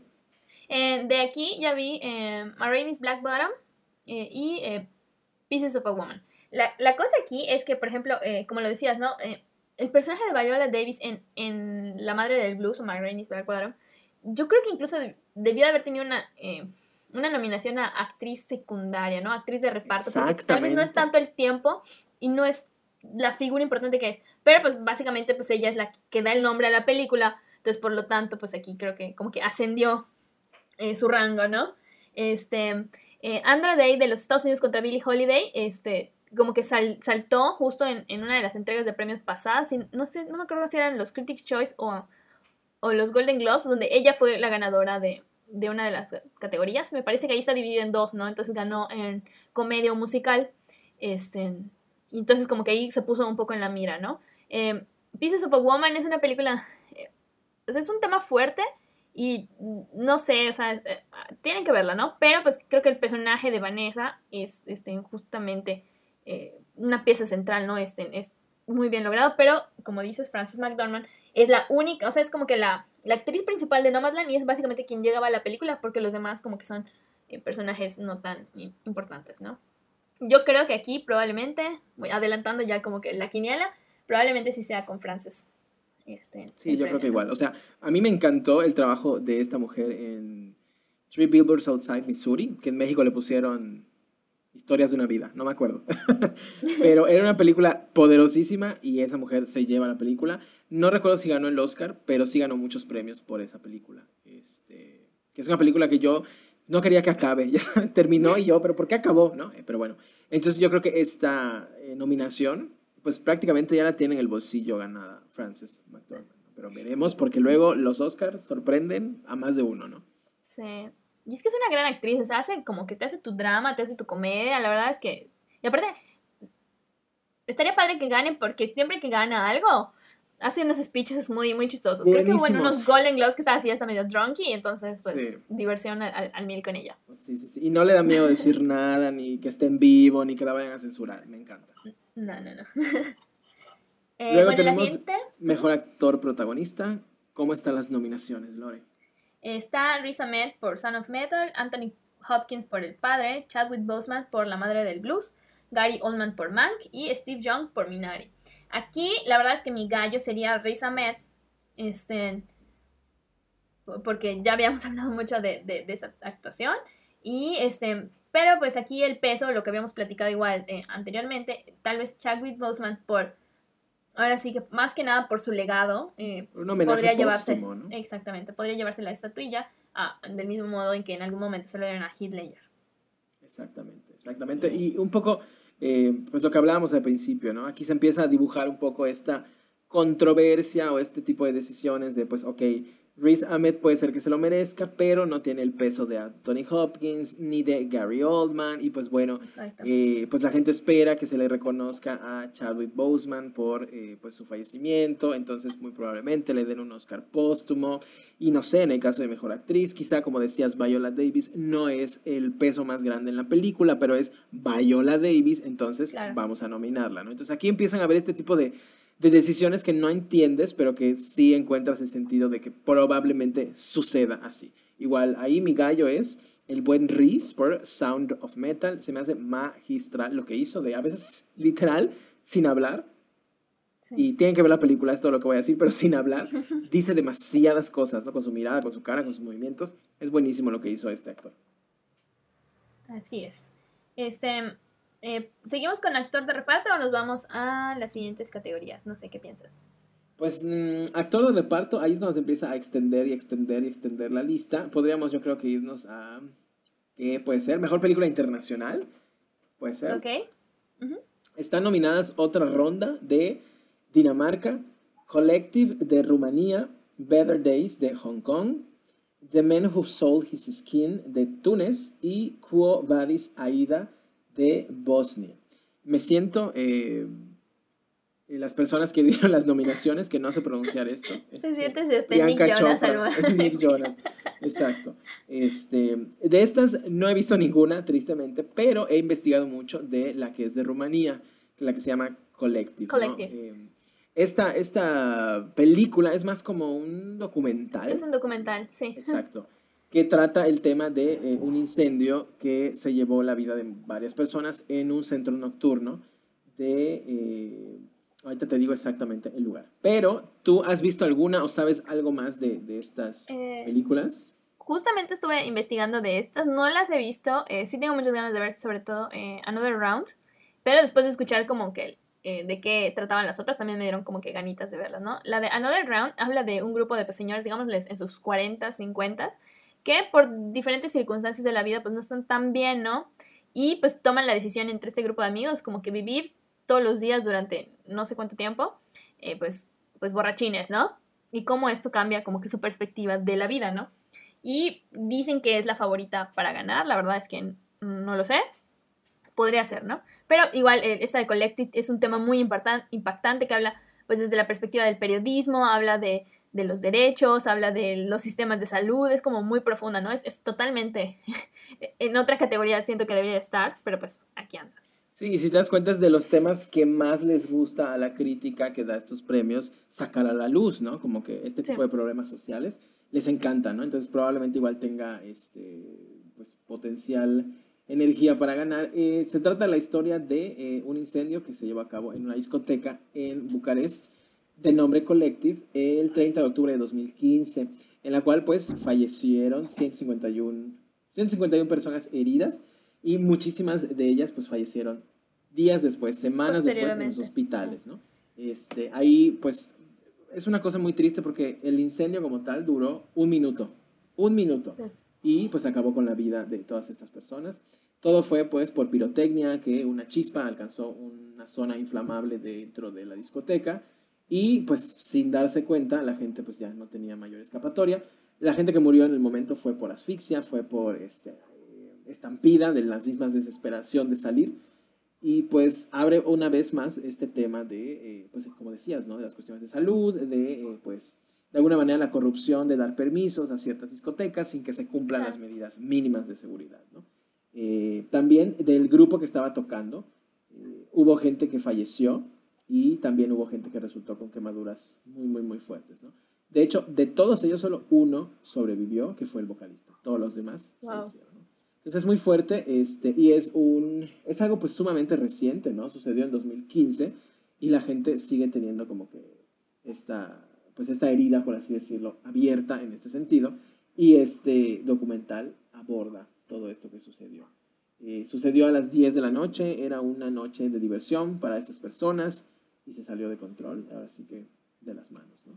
Y te digo, son este tipo de historias las que creo que a la crítica en Estados Unidos le encanta conocer y veamos qué tal, cómo le va. Ahora sí que sin haberlas visto, el tema que más eh, de alguna manera he investigado es el tema de, la representante de Rumanía, que es Collective, ¿no? A ver cómo le va a las demás. Que, que yo creo que aquí, decía, ¿no? Debería estar en otra categoría. Está efectivamente en otra categoría, que es en, en, la mejor película documental, que aquí, si no se la lleva en película internacional, probablemente sí sea en la parte de documental. ¿no? Rápidamente, eh, las otras nominadas en esta categoría son Chris Camp, el agente topo, My Octopus Teacher y Time. Tampoco las he visto, pero la del agente topo, este, sí la quiero ver, es esta en Netflix. Este, la verdad es que la trama se me hace, se me interesante, divertida y hasta cute, ¿no? Eh, básicamente, eh, por los avances que he visto, pues es de que infiltran a un señor en una casa de retiro, ah, este, pues para que vean, ¿no? Qué, qué, se está dando a cabo, cómo está la situación. Pero pues es un señor pues ya de tercera edad, ¿no? porque para que pueda ser infiltrado ahí. Y este, solo por el tráiler como que te, te roba este señor, ¿no? O sea, porque pues va ahí, está tomando sus notas, él está, ya sabes, ¿no? Como que en el, con el puesto así bien, así como que debo de respetar esto que estoy haciendo, ya sabes. Entonces se me hace como que algo como muy cute que sí quisiera ver, ¿no? Esta de, de la gente topo. De estas nominadas a Mejor Película Documental, eh, ya vi la de eh, Mi Maestro El Pulpo, My Octopus Teacher. Ah. Y está disfrutable, o sea, si te gusta la vida marina, si te gustan los documentales de, de naturaleza, es algo disfrutable. Es inocuo, o sea, no te va a llevar a lugares como de, Dios mío, no están maltratando a los animales, para nada. Es este, la relación de alguna manera que desarrollan un... Pues fíjate, él es fotógrafo y es este, cineasta y estaba haciendo un documental con su hermano. Eh, y pues por azares del destino termina vinculándose a un pulpo en cierta zona del mundo eh, y empieza como a tener esta relación un poco de acción-reacción hacia el pulpo y pues empieza a fascinarse más por la vida de estos animales, que mucha gente dice que los pulpos son de otro planeta. Vean la película y de verdad que es una cosa fascinante todo lo relacionado a los pulpos. Siempre me han causado como mucho es muy misterioso mucha curiosidad, ¿no? O sea, porque, pues, o sea, no hay otra especie como que se les parezca, a menos que sean de la misma, como que, raza de los pulpos, ¿no? O sea, como que sean de, de la misma familia. Pero, o sea, funcionan de, forma muy extraña, son así un misterio para todos. Tienen tres corazones, o sea. Eh, ahí empezamos. Exacto. Este, y pues, a ver qué tal, cómo le va a estas películas eh, de, pues, digamos, género documental, ¿no? En el caso de la mejor película de animación, que igual me parece que vale la pena mencionar, están nominadas Soul, Wolf Walkers, Más allá de la luna, Unidos y La oveja Sean, la película Gran Hagedon, que en inglés es A Sean the Sheep, no, ¿qué? Sean the Sheep Movie Farmageddon, ¿no? Este, no sé si has visto algunas. ¿no? He visto dos. Eh, vi Soul, y vi Wolf Walkers, de hecho la vi así tan reciente como ayer. Eh, por, por cómo ha estado la, la, tendencia, yo creo que se le va a llevar Soul. Pero la verdad es que si, si tienen chance, por favor vean Wolf Walkers. Es una película súper bonita. Visualmente es como si fuera, eh, si fuera una serie de pinturas. O sea, ves como que los trazos como de pinturas, de repente se ve como acuarelas, este, eh, los personajes incluso cuando se mueven o, o, cuando están de perfil, puedes ver como que estas líneas bases que utilizan, ya sabes, como que el círculo con el que van a dibujar la cara, etcétera, se ven así como que desdibujados, este, ves como que los, los rayones, se ve el, el, trabajo artesanal que hubo para hacer esta animación, es muy bonita y el tema está hermoso, o sea, que tanto que logra hablar, digamos, del tema, del tema del feminismo, eh, habla del cuidado de la naturaleza, habla de la familia, está hermosa y la verdad es que yo así llorando mar de lágrimas viendo esa película. Te destruyó el alma, como decimos. Totalmente, sí. Entonces, probablemente no va a ganar. Este, si pueden, véanla. Está en Apple TV Plus. Uh, tienen pruebas gratuitas de una semana, así que pues si quieren sí, da chance, sí, darle da chance por allí o pues buscarla en algún otro el lugar. rentarla. alternativo. Exactamente. Eh, y pues también la de Soul, me imagino, estoy adivinando que ya la viste. Es una Sí, película sí. igual muy bonita, este, que creo que todos ya, ya la vieron, ¿no? Ya vi todas excepto Wolfwalkers. La Ah, tengo que mira. ver. La tengo que ver. Eh, The Soul, pues, es de la manufactura de Disney, de Pixar. Ya sabemos qué esperar. Es una película que, pues, funciona mucho como sacar con, sacar con su gusto a muchas personas, ¿no? A los niños, a las familias, este, a los adultos, etc. Es una película que se disfruta mucho. Este, Wolfwalkers no la he visto, pero tengo muchas ganas. Más allá de la luna, creo que el mérito de ahí, de Netflix, es que literalmente está al nivel de una película de Pixar, ¿no? Entonces es brutal lo que hicieron y se, digamos que dan un paso más de hasta dónde ha llegado Pixar en el sentido de que metieron mucha investigación, ves texturas logradas de una manera espectacular, los colores, es una película súper colorida, eh, tiene como que cuestiones de la cultura asiática y, y- y sucede fuera del, del- mundo literalmente, entonces tiene mucha imaginación, está muy padre. Y tiene números musicales que están brutales, ¿no? O sea, de que precisamente hablábamos en un episodio pasado de- del K-Pop y como que toman la esencia de visualmente lo que representa una puesta en escena musical asiática y los números musicales de esta película son blow minding, ¿no? Véanla, está muy buena, es un regalito para el alma. Onward, siento que, no sé por qué, siento que ya pasaron como 15 años de esta película y la están nominando ahorita, ¿no? Siento que hace mucho que salió, ¿no? Es que salió el año pasado. Exacto, o sea, yo la vi hace No. muchísimo tiempo. ¿Cuándo salió? Oye, habrá salido como en enero del año pasado. Ya sabes, sí, pero pues este año Exacto. que rindió dos, pues sí, o sea, ya, ya se siente muy lejana. Sí, o sea, siento que la vi hace muchísimo tiempo. Este, es buena, es entretenida. Casualmente, 6 de marzo de 2020 la publicaron. Mira. Este, ya cumplió un año, este, pero siento que la vi hace muchísimo, muchísimo tiempo. Es buena, es entretenida, es un poco de acción, un poco de drama familiar y pues la animación está muy, muy buena. La de la oveja Show, la película Gran Hagedon o Farmageddon o Farmageddon, eh, es muy entrañable. No tiene diálogos, entonces eso hace que, que sea más universal en ese sentido, ¿no? No tiene absolutamente ni un diálogo, todo es por sonidos, mímicas, ruidos. Se trata de la historia de una persona, en- bueno, no una persona, de un ser en busca de los suyos, ¿no? Una Es muy entrañable. La oveja Sean ha sido protagonista de muchas películas, tiene su propia serie Sí. que también está en Netflix, pero esta película está muy bonita, es muy entrañable, te rompe el corazón en algunos momentos. Este, tiene toda la, la, pues este estilo visual que hemos visto en Pollitos en Fuga y en este Wallace y Gromit y en este tipo de, de películas y de trabajos. De todas, pues la mayoría de la gente sospecha que va a ganar el gran estudio que todos conocemos que es Disney, ¿no? Ya sea por Soul Pixar, o por sí. Onward, pero pues ojalá que le den la oportunidad a las otras. Eh, más allá de la luna, se me, se me hace una película que vale muchísimo la pena por el mérito que tiene de no venir de un estudio con la infraestructura de Pixar y de Disney y lograr lo que lograron, ¿no? Este, Wolf Walker siento que no lo va a lograr, no porque no sea buena, sino porque no está, digamos, con las credenciales de las otras en ese sentido. Claro. Ojalá que se lo den, porque creo que cuando gana una película así de chiquita, entre comillas, pues hace que más gente se interesa en verla, ¿no? Pero pues ahí, ahí mi gallo yo creo que puede ser, y más allá de la, por todo este tema técnico, no sé, pues supongo que el tuyo es Wolf Walkers, ¿no? Sí, yo creo que sí. De hecho, te acabo de mandar una imagen de una, una escena, un momento.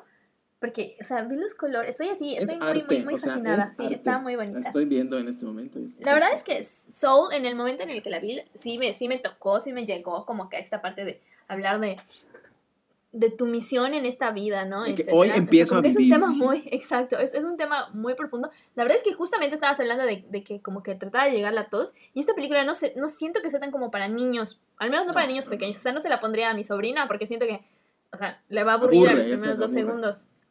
Este, excepto tal vez por la parte donde están como que todas las almitas. Exacto. Que son como que, uh, el sonidito y toda la cosa. Sí, podría ser que ahí, ¿no? Pero sí, tienes este razón, el mensaje es más adulto. Y fíjate que ahora que lo analizo, como que más en estos contextos de pandemia, donde todos, literal, fue un stop a todo y qué está pasando con mi vida, ¿no? Entonces creo que Disney dijo, aquí hay algo, ¿no? Y trabajó para esto. Y va muy de la mano también como con el tema, eh, estaba, no sé, como que sí me recuerda en ciertas partes a Intensamente.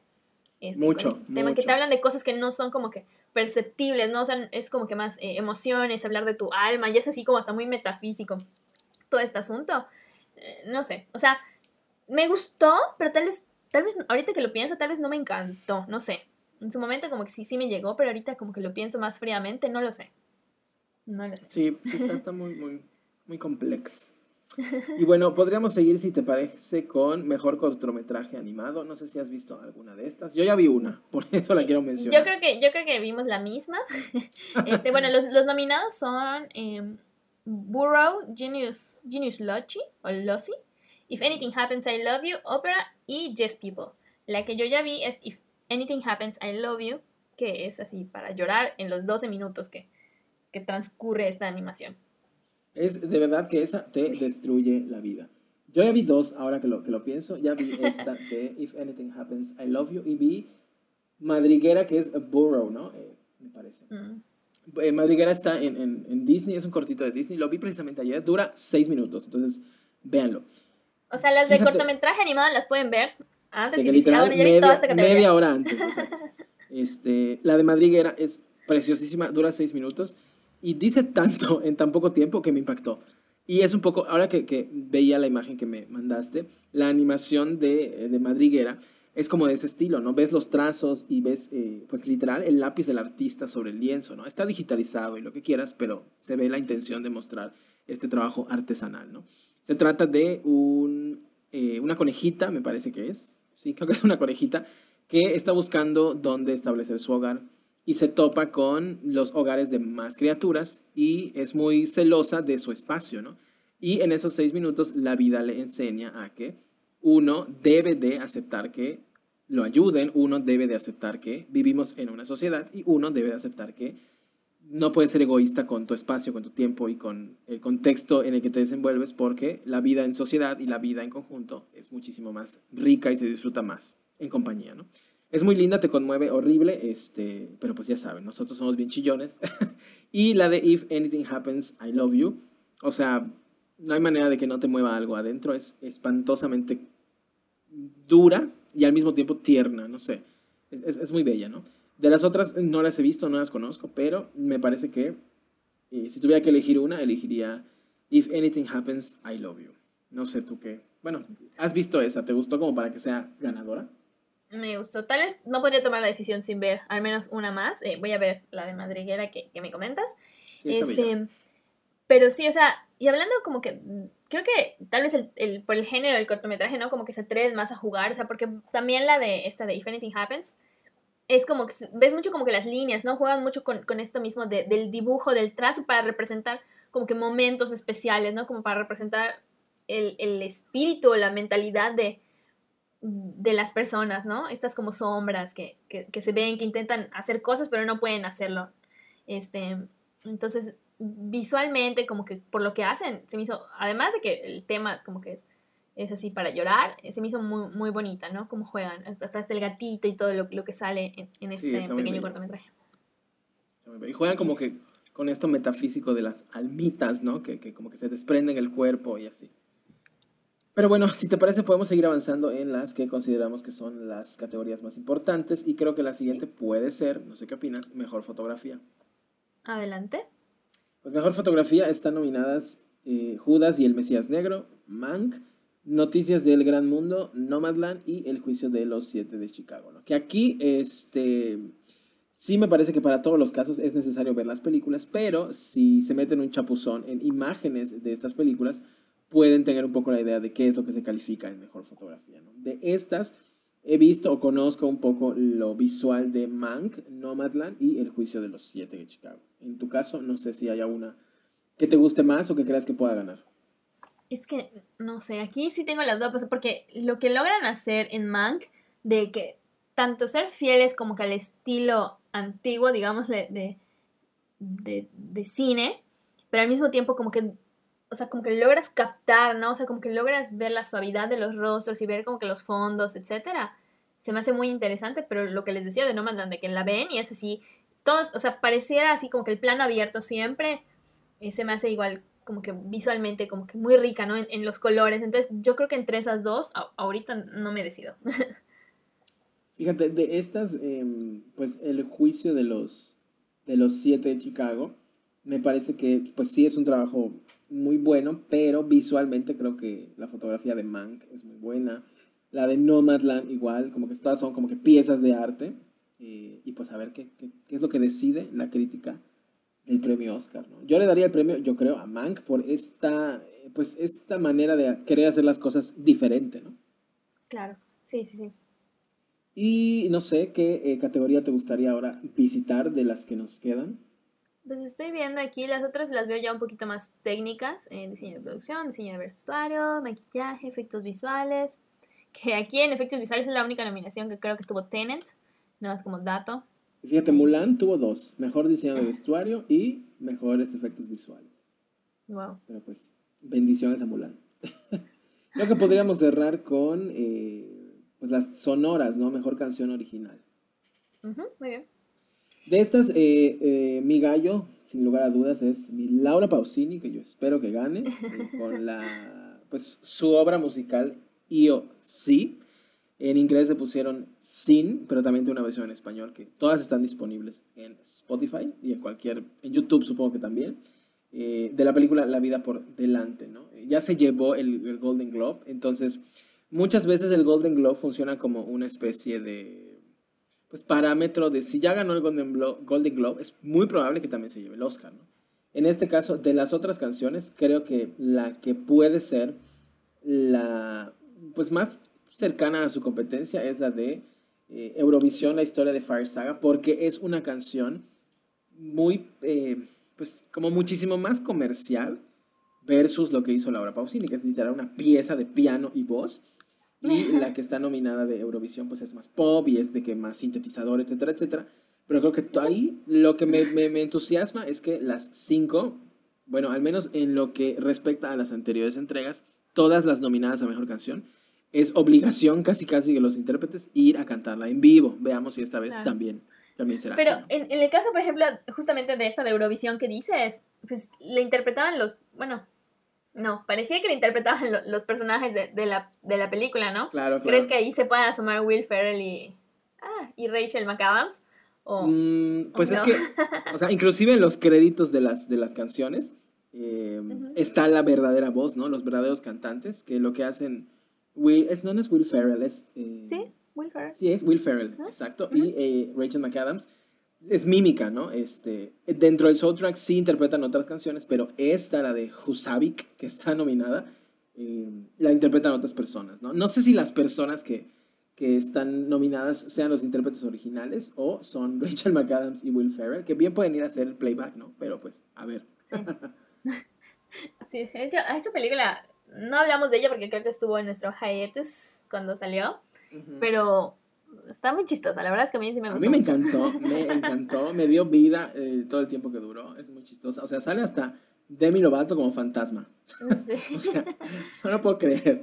Este, es muy buena y este tema de Eurovisión, al menos de este lado del charco, por así decirlo, no es tan, eh, no es pues, tan popular, común, tan popular, pero en toda la Unión Europea es, o sea, una cosa gigantesca y es un, es un concurso muy respetado, ¿no? Y muy, este, muy grande que de hecho eh, creo que en, es, el año pasado eh, había rumores de que iban a mandar a Rosalía a competir por España, ¿no? Entonces, así de enorme es este concurso que los países de toda la Unión Europea mandan a sus mejores intérpretes a representarlos, ¿no? Y eso es un poco en ficción de lo que sucede en, ¿Qué pasaría si en un poblado pequeño mandarían a los peores representantes del mundo? los únicos que hay, ¿no? a lo que había, los mandan, ¿no? Y es muy, muy chistosa, muy chistosa. Y lo curioso es que salen muchísimos ganadores y concursantes reales de Eurovisión en la película, ¿no? Es, es, muy bueno, o sea, musicalmente se disfruta mucho y también, como dices, la comedia es buenísima. Y Rachel McAdams, pues seamos honestos, su primer gran trabajo fue una comedia, Mean Girls, ¿no? Y a partir de ahí, pues se dedicó a otras eh, cosas mucho claro. más serias. Y pues Will Ferrell, o sea, no hay nada más que decir que es un gran, gran, gran comediante, ¿no? Muy chistoso, sí. véanla. Pero yo ahí sí quiero que gane mi Laura Pausini. Yo sí. Que ojalá, que creo que existe un nombre o un acrónimo para las personas que tienen un Golden Globe, un Oscar, un Grammy y un no sé qué. El EGOT, le dicen. Exacto. Si Laura Pausini lo logra, va a convertirse en una de ellos. ¿Ah, sí? ¿Ya tiene un Tony? increíble. Sí, sí, sí, sí. Ah, mira. Y aparte ganó el Festival de San Remo en su primera participación hace muchísimos años. Entonces, Laura Pausini, así tú la ves ahí sentada, ventaneando, pero es una gran artista. Muy Pues, pues ojalá que sí se le lleve, mi Laurita. Este, se nos estaba yendo una categoría por allá medio escapada, que es la de mejor director. Que, eh, por supuesto. Aquí tenemos a Thomas Wittenberg por Another Round, que es una de estas películas extranjeras. Eh, David Fincher por Mank. Eh, Lee Isaac Chung por Minari. Chloe Zhao por Nomadland y Emerald Fennell por Promising Young Woman. Eh, aquí David Fincher alejándose un poquito, eh, ustedes podrán ubicarlo tal vez por esta película de, de, Social Network, la red social, o por Seven, o por el Club de la Pelea. Esta película es un poco diferente eh, visualmente, ¿no? Y, pues igual la historia, etcétera. Pero por ahí, este, para que vayan dándose una idea de, quién es.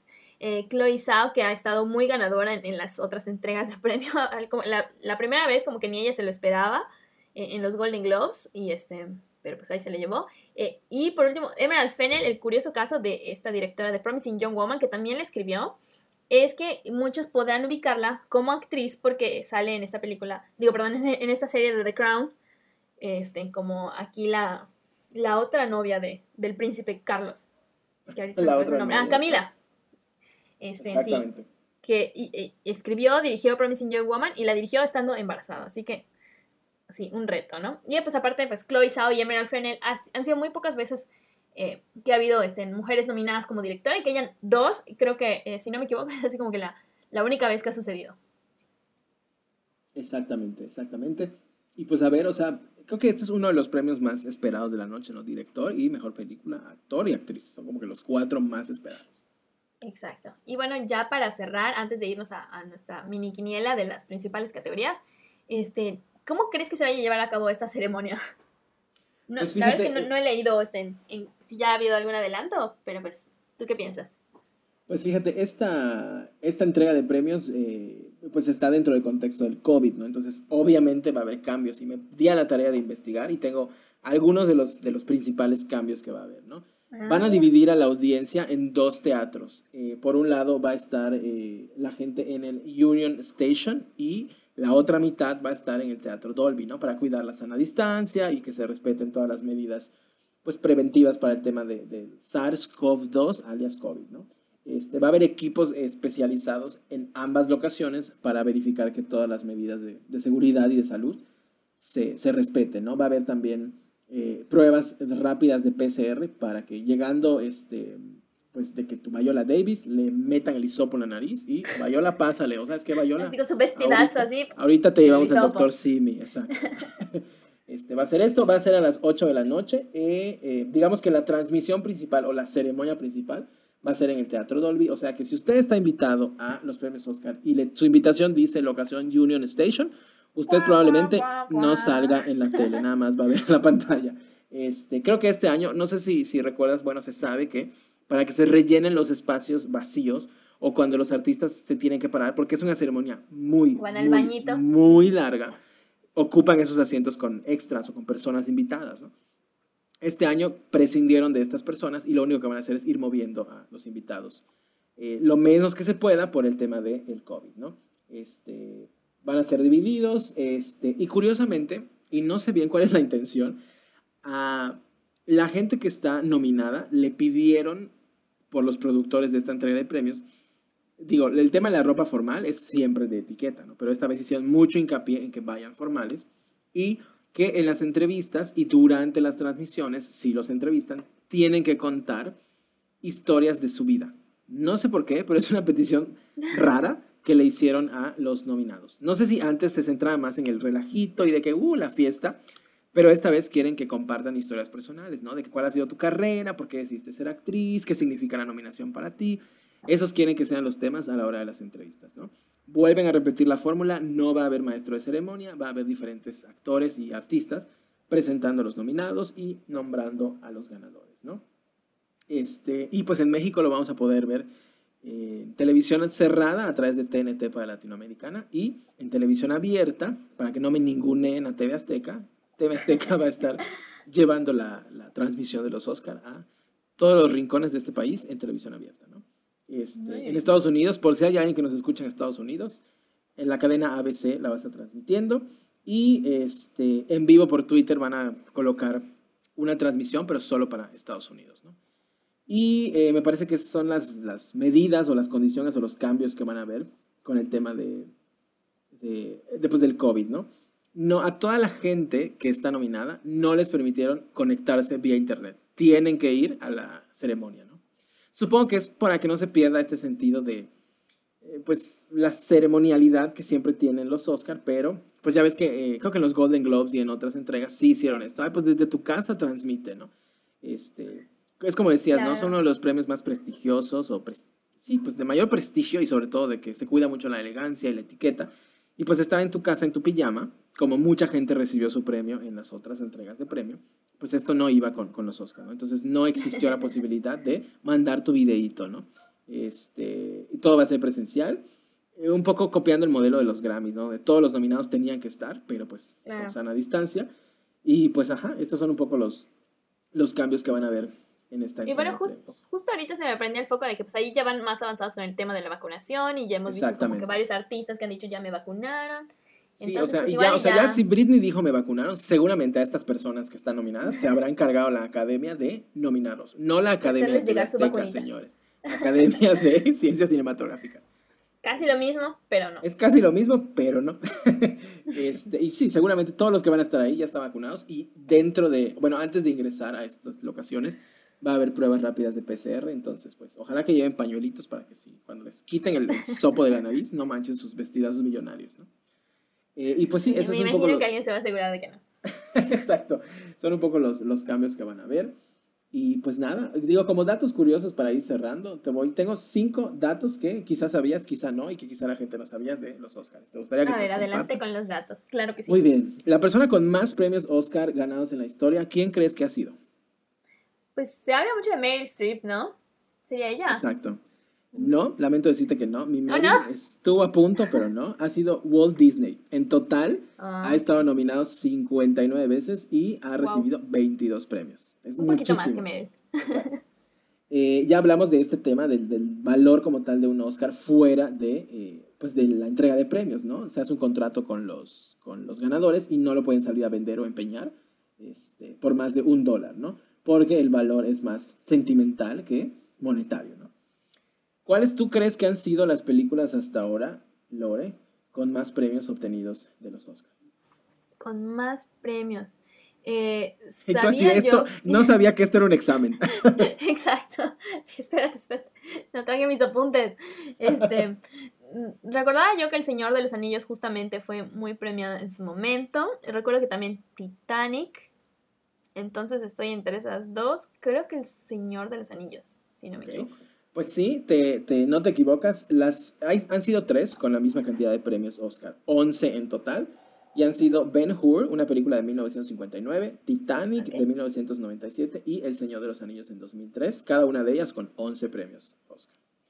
Y eh, bueno, Walt Disney es la persona con más premios recibidos, ¿no? Pero actores y actrices han sido Catherine Hepburn y Jack Nicholson, ella con cuatro y Jack, ay sí, mi cuate Jack con 12 premios en total.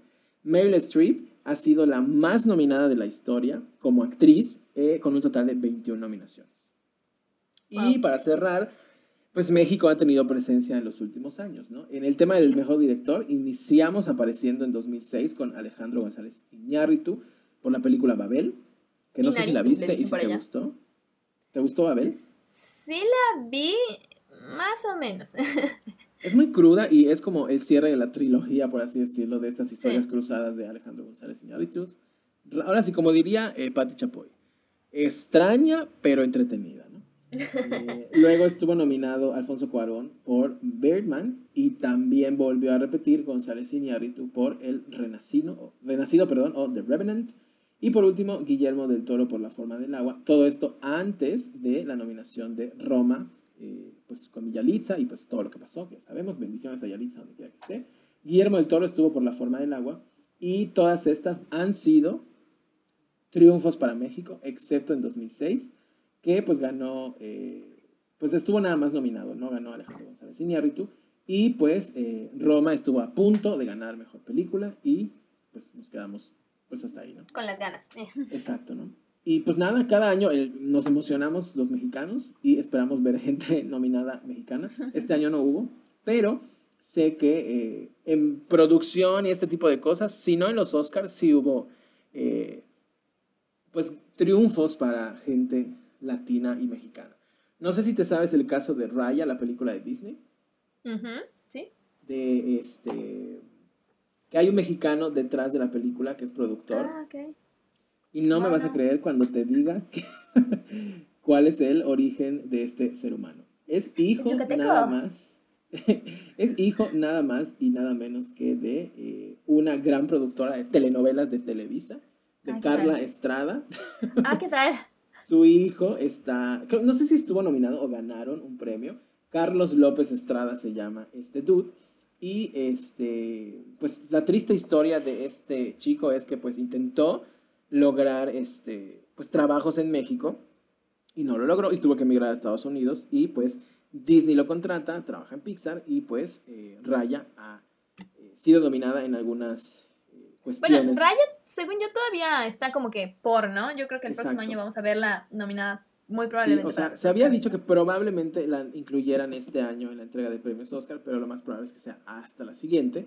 Pero él es este, uno de los productores y director este, pues, artístico de la obra, Carlos López Estrada, hijo de Carla Estrada. Carla Estrada, famosa por bellas obras de, pues, de Televisa, ¿no? Que nos han enamorado a lo largo de la historia. Pero qué curioso, ¿no? Que el hijo de Carla Estrada, este, pues esté ahí en proyectos como Raya, ¿no? Este, Carla Estrada nos regaló Amor Real, nos regaló El privilegio de mandar, nos regaló Mis 15 y pues su hijo nos regaló Raya.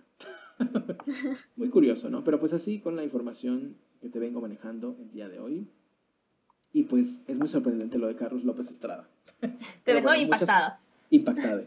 Pero bueno, creo que llegamos al final de este bello recorrido en el mundo cinematográfico el día de hoy, Lore. Claro, eh, ya rápidamente para finalizar, finalizar ahora sí. Eh, mejor película, ¿quién crees que gane? Así, en rápido. Mm, yo, sinceramente, creo que es Sound of Metal. Quisiera. Ok. Yo igual quisiera, creo que va a ganar. Ah, como dije, pensé que ibas a decir Nomadland y yo iba a decir Mank, pero como no lo dijiste, yo digo que Nomadland va a ganar. Eh, mejor actor protagonista. Actor, yo quisiera que sea Riz Ahmed, pero creo que se lo van a dar a Chadwick Boseman. Lo mismo. Digamos, diré que Riz Ahmed, por así, para mandarle buenas energías. Ojalá, ojalá. ¿Mejor actriz protagonista? Yo espero que se lo den, la verdad, a mi Frances McDormand, pero me parece que Viola Davis puede ser que se lo lleve, no sé. Sí, eh, yo aquí 100% voy con, con Frances. Eh, mejor director. Ay, Dios. Mm, no sé, ¿tú tienes favorito? Eh, yo creo que me iría por David Fincher este, como mejor director. Creo que en realidad va a ganar Chloe Zhao. Se le van a dar a Chloe. Yo creo que igual, ¿eh? O sea, habría que ver, pero no sé. O sea, siento que no tengo favorito, pero creo que va a ir por ahí, como dices, ya sabes. Sí. Y bueno, mejor actor de reparto. Si seguimos con, la tendencia, Sasha Baron Cohen eh, se va a llevar eh, el premio por el juicio de los siete de Chicago. Digo yo. Yo creo que sí. Yo creo que sí.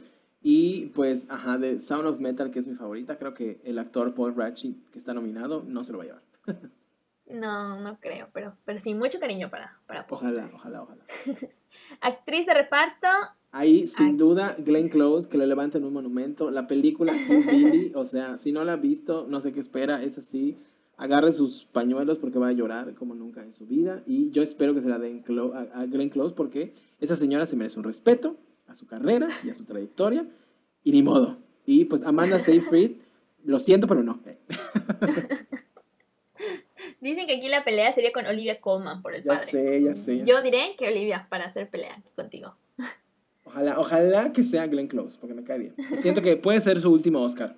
Es todo lo que diré. Ay, no, no, no me pues la mates así. o sea, no sé, luego, luego ahí va, no, no se lo dan y se lo debimos de haber dado y luego póstumo. Bueno, eso sí, que no, que no ha ganado. O sea, yo me impacté porque para mí que ya debía tener así su, su vitrina llena de Oscar y si no. Exacto, y no tiene nada. Yo por, o sea, ¿qué, ¿qué, solo yo la vi como Cruella de Bill? Ay, Dios mío. Y bueno, este, eh, ya para finalizar, película de animación. ¿Cuál dices? Yo creo que eh, Más allá de la luna. Ok, wow, atrevido. Yo pues diré Wolf Walkers, así como que echándole buenas vibras. Exacto. este, y bueno, las demás, este. Ah, bueno, ya la que tú decías de mejor canción original, decías que a, a Laura, Laura Pausini. Ok, y bueno, las otras, eh, la, igual y subimos el, nuestras, nuestra quiniela al, se me fueron las palabras, al Instagram de, de Banalistas para que ustedes estén, vean y opinen también al respecto. Exacto, que nos compartan qué opinan y si ya vieron o no han visto, qué esperan, qué no esperan, les parecen justas. Seguramente sí. Pero no nos queda más que antes de cerrar, eh, pues decirles que vean la entrega de premios que va a ser el 25, ¿no? 5. 5 a las 8 de la noche, ya sabe, en Betania, digo, en Azteca, nos la van a, compartir. Si usted es una persona que no le gusta que hablen encima de los eventos, creo que ya en todas las televisiones es posible cambiar el audio y dejar el audio en inglés. sí, este, una bendición, la verdad. Y ya, ¿no? Este, pues, por eso, ¿no? Pero pues ya nada más nos queda esperar la entrega de premios y de nuestra parte vamos a cerrar, como ya es costumbre, con recomendaciones, ¿ok? Entonces, Lore, no sé si, si quieras comenzar. Claro, diré solo una porque ya dijimos que no íbamos a tardar, dijimos que no íbamos a tardar y estamos tardando mucho. Bueno, para no hacerlo más largo, eh, voy a ir con una sola recomendación que es Mythic Quest. Ya les había platicado de esta serie que está en Apple TV Plus, pero que sacaron un nuevo capítulo especial. La segunda temporada sale el 7 de mayo, entonces tienen chance de ponerse al día y llegar hasta este episodio especial que se llama Everlight, que está muy bonito, que es como un ellos tuvieron un episodio antes que fue de la cuarentena, que me encantó.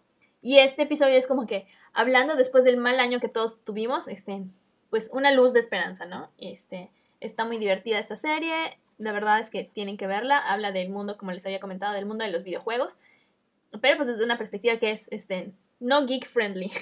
si, si usted no es geek o no le sabe mucho los videojuegos, también le va a gustar. Este, así que véala, véala. Ok, ¿alguna otra o con esta nos quedamos? No, eh, con esta, porque ya. Muy bien. Ya no nos robamos más de tiempo. Exacto. Yo, este, pues ahora sí que en el tenor de los Oscars les tengo dos recomendaciones muy breves. Hillbilly, si no la has visto, véala, es una cosa que te destruye el alma. Este, es la historia de una persona que vive cargando con el peso de su familia y es un peso que él nos buscó, pero que al mismo tiempo se sigue sintiendo muy responsable de ello y trata de esta lucha por o este conflicto entre, pues es mi familia, no la puedo dejar, pero por otro lado, mi vida y mis cosas y mi crecimiento personal no lo puedo llevar a cabo porque me sigue arrastrando mi familia y es un poco como que eh, hay un personaje que trata de ayudar a este otro personaje a romper con, con ese hilo y pues uno no se da cuenta de muchas cosas, inclusive en nuestras propias vidas, hasta que ves detrás de todo lo que está pasando y te destruye el corazón. ¿no? Esa, véanla por favor. Y hay otra que está nominada, fíjate, eh, a los Oscar como eh, mejor corto de ficción que se llama Two Distant Strangers o en español ah, Dos Completos Desconocidos. Es un cortito de media hora, me parece, este, que es muy bueno, es muy bueno. Está eh, dentro del marco de los crímenes de abuso policial contra personas afroamericanas en Estados Unidos y es un claro homenaje a todos y cada uno de, ellos, ¿no? véanla, es bastante fuerte es como una cuestión eh, fantástica y de, pues hasta cierto punto, acción, pero debajo de eso hay un trasfondo muy doloroso que son los actos de discriminación hacia personas de color, ¿no? Eh, es muy desesperante. Eh, los 32 minutos yo estaba de que ya por favor que se acabe esto. Sí. Pero al mismo tiempo entendías, ¿no? ¿Qué es lo que estaba sucediendo con respecto a esta, esta búsqueda de justicia y de no soltar, eh, no quitar el dedo del renglón, que es una deuda que Estados Unidos va a tener hasta el último día de la historia mundial con la comunidad afroamericana, ¿no? Véanlas, son dos opciones muy, muy buenas. No son opciones divertidas, sino todo lo contrario pero vale la pena a veces transitar esas opciones de entretenimiento para pues aprender y valorar lo que viene siendo el arte cinematográfico. Hasta aquí. Y, pero sobre todo que, que ambas están en Netflix, entonces están como que bastante accesibles. Exacto. La Two Distant Strangers, la verdad es que yo la pensé mucho así como para verla por, por esto, ¿no? Justamente por la atención y esto, pero pues a veces, a veces necesitamos ver estas cosas. Sí, es, es, muy desesperante, o sea, de verdad me dan ganas de, quiero, ya no puedo, quiero apagar esto, ya sabes, pero dije, no, falta poco y la terminé de ver. Y es muy bueno, es muy bueno. Y el final es, es, es es, ¿qué te puedo decir? Es justo, es todo lo que puedo decir. El final es justo en el sentido de, pues no podemos hacer más y esta es la manera en la que Netflix recuerda a estas personas, ¿no? Es muy fuerte, eso sí, este, no es para niños. Véanla y desespérense como yo, 32 minutos. Muy bien, este, bueno, ya con esto nos despedimos. Este, esperamos ver sus comentarios sobre las nominaciones y saber qué piensan de los Óscares. Y pues los vamos a ver este domingo a ver qué pasa. Exacto. Y otra vez, esperemos que cada vez tardemos menos, ojalá que sí, y si no, pues usted disfrute estos bellos episodios de poco en poco. O sea, no tiene que escucharlo todo en un solo momento, puede dividirlo, puede, puede irlo disfrutando poco a poco. Es lo bonito, que hay mucho de donde disfrutar. Entonces, usted escúchelo poco a poco. Y en fin, Lore, pues no me resta más que agradecerte tu tiempo. Y pues nada, nos vemos, nos escuchamos en la siguiente emisión de un episodio más de Banalistas. ¿Ok? Sale, bye. Bye. Gracias, Josh. Bye, Lore, gracias. do a special.